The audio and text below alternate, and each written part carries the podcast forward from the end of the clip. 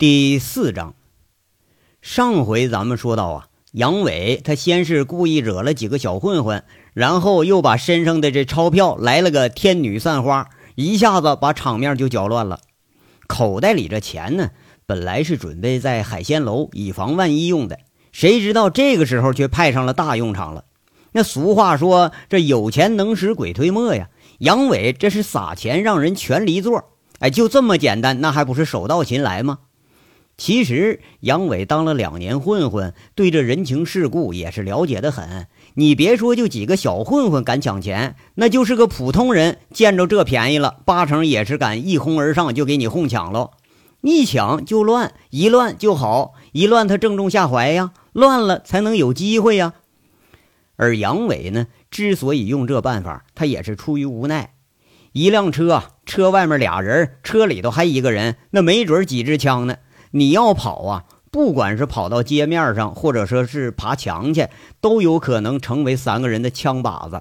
何况自己现在屁股上这个伤，你连跑都跑不利索呀。那坐而待毙也不行，溜之大吉那也不行，那哪行啊？那就剩一个办法了，咱们火中取栗吧，直击对手的要害。而这一切呢，又是打架，又是扔钱的，不过就是制造混乱。为自己的动作做掩护而已，而这两个搜索的人呢，现在是真傻眼了。要说俩人还真像杨伟想的那样，根本不认识自己要抓的人是谁呀。这两次逃脱，让几个搜索的人对杨伟有了这么一个定位：八成啊是个手段不凡的贼。这人滑溜，那要说多厉害吧，倒不觉着，而且一直就认为啊，这人不具备什么威胁。因为在天煞那时候已经有一个枪手落单如果说要持有武器的话，那不早都交上火了吗？但事实是，这个人连落单之后的那个枪手他也没对付，直接人就跑了，这就让一干追踪的人有点放心了。不就一个贼嘛，是吧？顶多也就是手段高明一点的贼而已。要说大意呀，往往那是会要了命的。杨伟大意了。结果被人给追上门了吧？而这一干杀手的大意，怕是这次真要倒霉了。他们直到现在还没认清自己要找的是一个什么样的人物呢？说时迟，那时快，哄抢钞票的人群仅仅持续了不到一分钟。抢着钱的了是兴高采烈，没抢着的自然那是骂骂咧咧了。甚至有两三个人因为抢一张钱已经争执起来了。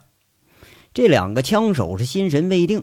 不知所以的这么个当会儿，一个鬼魅般的影子站到了那两个保镖的背后，那右手一砸，却是杨伟用的那支假枪，重重的砸在颈后脊椎第一节的位置。左手一揽，把保镖卡在臂弯里头，一使劲儿，那另一个枪手呢，手刚伸到了枪柄上，黑洞洞的枪口已经顶在他脑门上了。一声沉喝在这儿说着：“别动啊！”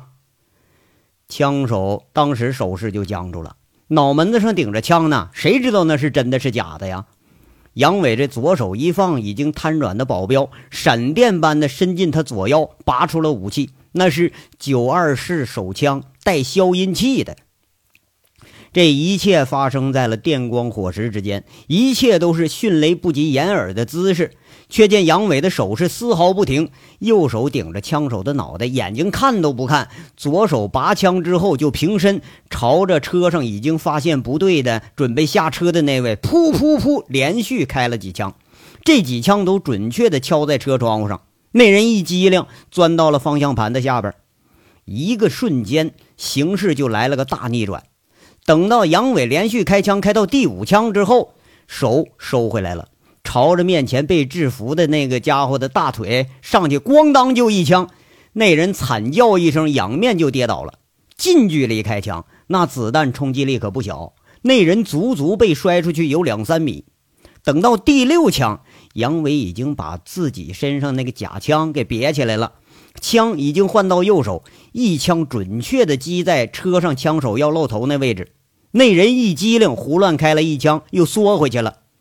杨伟是手脚利索，从被砸瘫的保安腰里头拔出这保镖的那个武器，那是一支六四式制式手枪。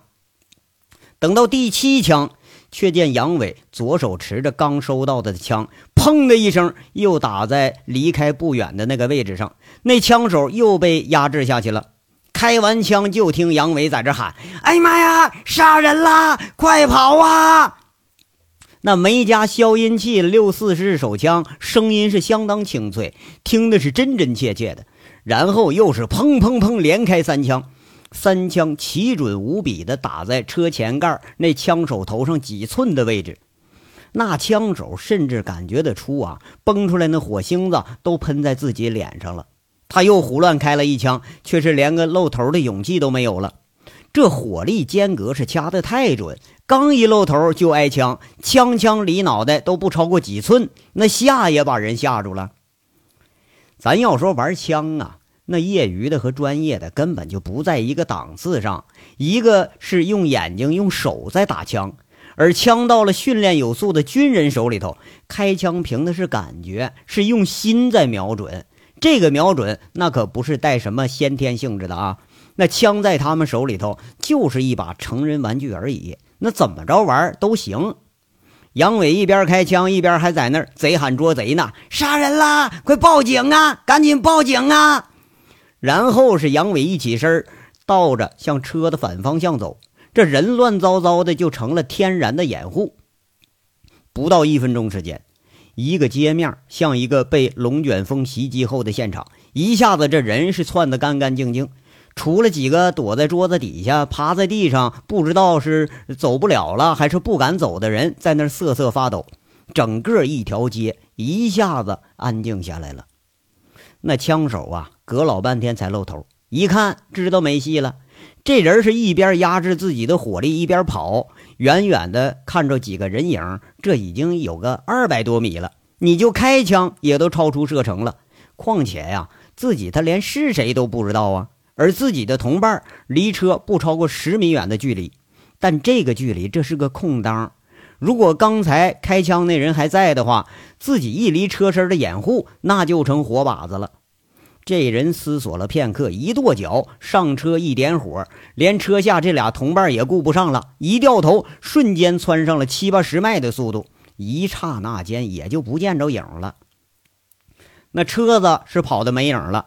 这才见地上的人呐，陆陆续续爬了起来。离车身不到三十米远的地方，蒸小笼包的大锅旁边也站起一个上身穿夹克、下身已经血污一片的人。他骂骂咧咧说一句：“妈的，这么滑溜，这他妈跟我一样是个老炮啊！”要说这人，那不是杨伟是谁呀？人家杨伟根本就没走。话说吧，他不是不想走。那屁股疼的呀，一跑就是一扭，完一扭一扭的吧，他还跑不快，干脆呀，趁着混乱藏在锅后边了。近战不是收拾不了剩下的人，而是场面太乱，怕真伤着了在那正围观的人呢。躲在锅后面看着那个枪手的一举一动，三四十米的距离，地下躺着一个伤的，只要他敢露头，那必伤必病，还不是自己说了算吗？杨伟抱着这个想法，一直等对手露空当，好准备来个一击致命。不过让杨伟没想到的是，这个货啊，居然连同伴都不管了，自己开车跑了。一看他走了，杨伟这才起身，慢悠悠啊，一瘸一拐的朝着刚才打伤那俩人走过去了。他捡起地上掉了那个定位仪，再搜搜保镖身上，钱夹、手机一股脑装进自己兜里了。手枪指一指趴在地上一脸惊恐的枪手，沉声问了一句：“谁雇你们来杀人的？啊，你们几个人？”刚刚杨伟啊蹲在炉子后边时候，他一下子醒悟到，三个人和在天煞碰见的人他不是一回事那车不一样啊，一辆是奥迪，一辆是雪铁龙。难道呢杀手仓促之间还换车了，然后再叫俩人来？按理说。那那辆车里头应该就剩下一个人了，但现在一下子出现了仨人，那么他到底有几个人呢？这才是杨伟最关心的，也是最害怕的。要打倒对手，你先要了解对手。这已经都吃一次亏了，咱不能再犯第二次错误啊！这个枪手刚刚从死亡线上他转悠了一圈，还以为安全了呢，却不料一转眼这人又回来了。他两只惊恐的大眼睛看着杨伟，嘴里头喃喃的说着什么。杨伟细细一听，听明白了，他娘的，这货说的是白话，在那儿说呢：“白劳啊，谋杀我呀！”那意思是求饶呢。杨伟拿枪指着这人问：“老子懒得杀你啊！你们几个人？”“阿喽，啊猜，呃，加了狗菜呀。”那人指着昏迷的保镖在这说着呢。杨伟听明白了啊，说是七个加上这保镖。你他妈的，你说普通话啊？这东西有几个？杨伟在那一皱眉。要说这白话太难懂，当兵时候吧，跟广东人打过交道，倒也学过几句，勉强能听懂啊几句个口语。呃，还还有还有两台呀。那人喉结动了动，终于勉强说了半句普通话。你们是高玉胜什么人呢？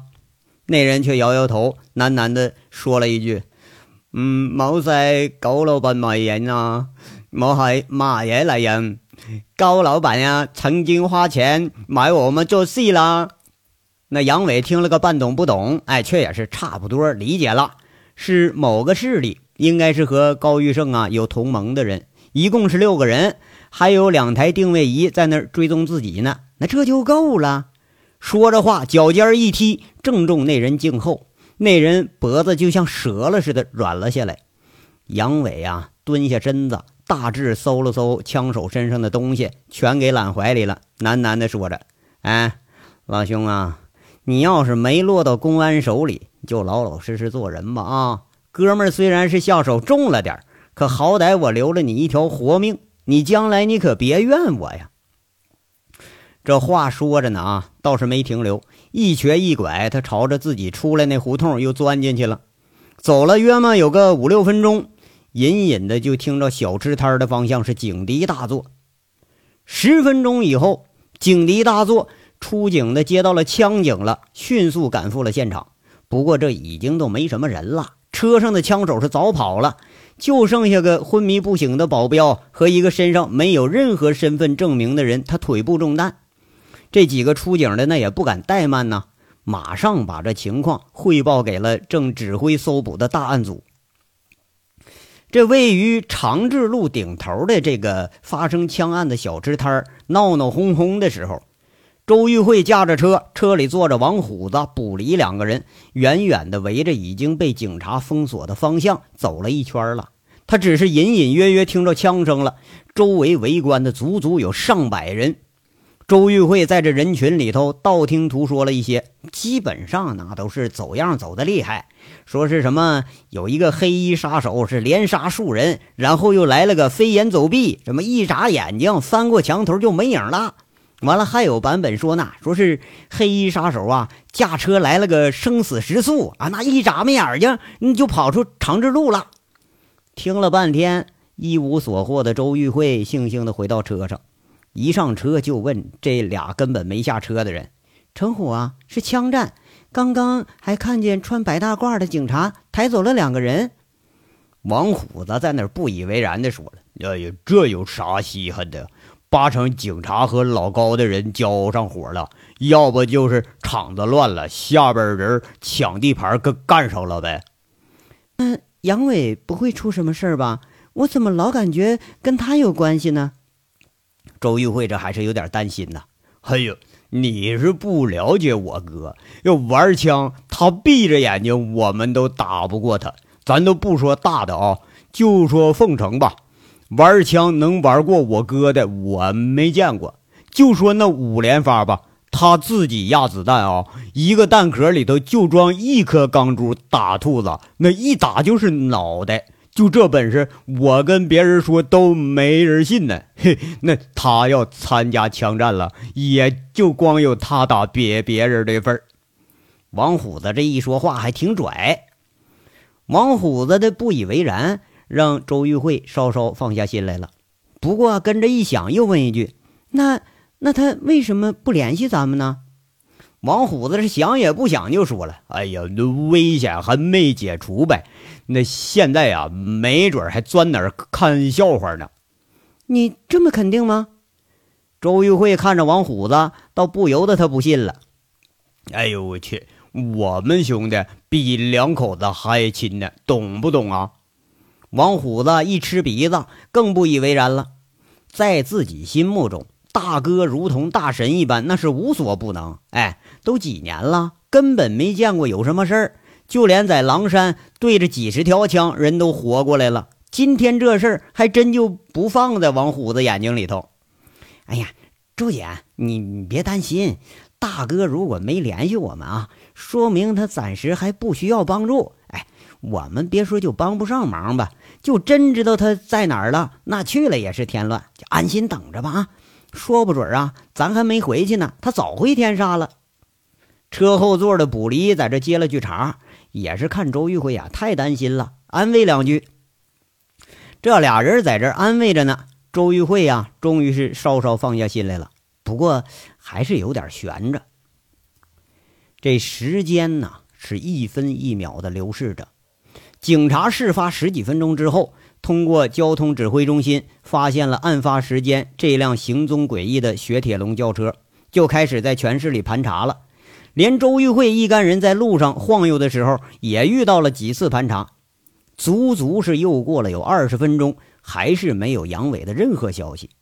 现在呀，入眼市区的各条主干道上全都是警察，不但说是周玉慧，就连王虎子、大炮一干老兄弟也跟着有点着急起来了，心里头都有点惴惴然。你说这人他到底去哪儿了呢？而警方得到的最新消息是，一号嫌疑人高玉胜的保镖其中一人在长治路小吃摊被人给打晕了，随同着一位不明身份的人，他腿上也中弹了，也被给打晕了。手法相同，很准确，很狠辣，伤在了脊椎末梢的位置。这两个伤者经抢救后是脱离危险，但还在重度昏迷中呢。吴铁军在接到案情通报的时候，眼皮是跳了一跳啊！这手法太熟悉了，这是当年特战队员摸哨的基本功。手法是击在脊椎第一节的位置，就这个位置，用力轻了能致人昏迷，要重一点就能把人给打半残了。要是在脊柱的这个呃椎下第二节这位置哈，那手稍微重一点，可能就要命了。哎，吴铁军听着。不由得是疑窦丛生，不过谁也没发觉局长那脸色的变化。佟四瑶发布了一个以嫌疑车辆为突破口的追查命令，全市的各条干道开始设卡检查了。这个乱象丛生的时候，谁也没有更多的想到这虎盾保安公司的杨伟、杨混天和那个很称职啊。他指挥着保安，协同各地方的警力在盘查过往的车辆。江叶落跟着杨混天的背后，陆陆续续的录了自己需要的资料。今天的收获那可是真不少，见识了打黑除恶第一仗的盛况。况且呀，还正面采访了冲在第一线的民警皮爱军同志。哎，要说最高兴的就是江叶落了。就这新闻，赶明儿一早上咱们一播啊，绝对又是一个重磅炸弹。可惜呀，就连他都没想起杨伟来，只顾着指挥自己的采访车，加紧时间在这剪辑资料。杨伟啊，在关心和不关心他的人眼睛里，全都消失了踪迹了。不过呀，有一群人却是知道杨伟的确切位置。要说是谁呢？就是剩下那四个枪手，三次都让目标逃脱啊！这当头的可就上火了。把几个人最终集合到一辆车上，那个从长治路回来那小子一见面就被当头劈面呼了一大嘴巴子，耳边马上听到就是老大浓重的云南口音：“地瓜，非冲你来，某一天鬼美啊，山鸡呢？那山鸡呀，怕是就那个受伤的枪手了。这叫地瓜的苦着脸啊，把经过详细的说了一遍。千难万难呐，他没有自己难的那么一说。哎，最后他还是说怕出事啊，车都扔了，步行着回到了集合地了。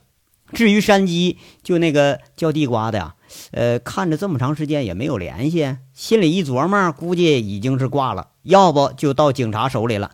他编个谎啊，说是让那个不知名的人给杀了，说道上行话，那就叫折了。那个带头的呢，是个微微发福的中年人，他摸着嘴边的小胡子，在这骂着：“地瓜，你不是怕又收拾你？你胡编吧？嗯，凤城这么大点鸟不拉屎的地方，能有这号人吗？嗯，火力压得你抬不起头来。你要说你在越南拉货的时候，这还是差不多。哎呀，木木哥呀。”我哪敢骗你呀？九二四的后坐力有多大，你也不是不知道的啦。我们那个仿制的后坐力是更大呀。那个小姐出枪的时候，我连反应都没有反应过来呀。而且呀，出的是左手，几枪压得我根本抬不起头来，根本都找不到还手的空当啊！一露头就挨枪指呀。那叫地瓜的在那苦着脸求饶了。有个。精瘦的小个子，长发，颧骨突出，这么青年人问一句：“木哥，是不是雷子盯上咱们了？”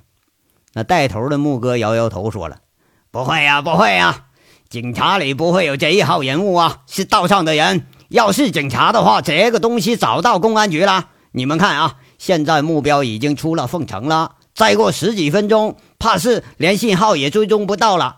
应该是老高的仇家呀。”要不就是想吞他那一笔钱。木哥这话音一落，一个拿着定位仪的一看，嘿，信号确实已经到了定位仪的边缘了。如果以自己身处的位置为参照的话，应该就是出了凤城了。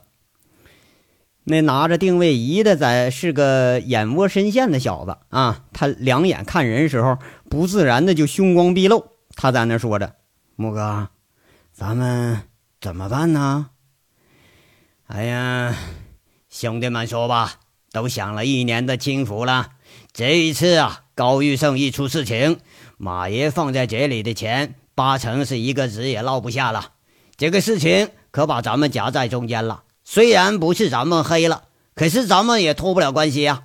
刚刚我跟唐公鸡通电话，他说只要拿回储存器，不但能保住咱们的钱。而且他另外给咱们五百万的酬劳啊！大家说干不干吧？要不干嘞，就散伙，分头回南边呀。马爷的钱呢，丢在了高玉胜的手里。要说咱们顶多也就是挨顿家法，死不了。要是干嘞，顺着线索往下追。不过啊，咱们四个人已经不能再分兵了啊，已经折了两个了。呃，这么容易就被挨个给收拾了。哎，这可不好。嗯，拿回东西啊，收了钱，大家一分啊，你们挑吧。那木哥呀，是脸色一脸的凝重，倒是也看着是威风十足。干了，咱会会这小子。持定位仪那个他有点不信邪了。哎，要说散伙，那就都成了穷光蛋了，谁都不乐意啊。另一个长头发也说了，干了，反正回去也没好。出来不就为找钱来了吗？那谁的钱不是挣啊？地瓜呀，你呢？这穆老大看看不发言的地瓜，在那瞪着眼问一句：“坐坐坐呀，咱们几个人坐的迎面要大一点的了。”地瓜忙不迭在这答应了。现在呀，就他心里头还有怀疑呢。看来兄弟们意见都挺一致。穆老大一挥手，四个人是鱼贯而入，上了一辆丰田霸道。那长发的开车，穆老大坐在副驾驶上。刚一上车，穆老大手里电话响了，他还以为是唐继莲在这催呢。不过一看，这穆老大就犯疑了。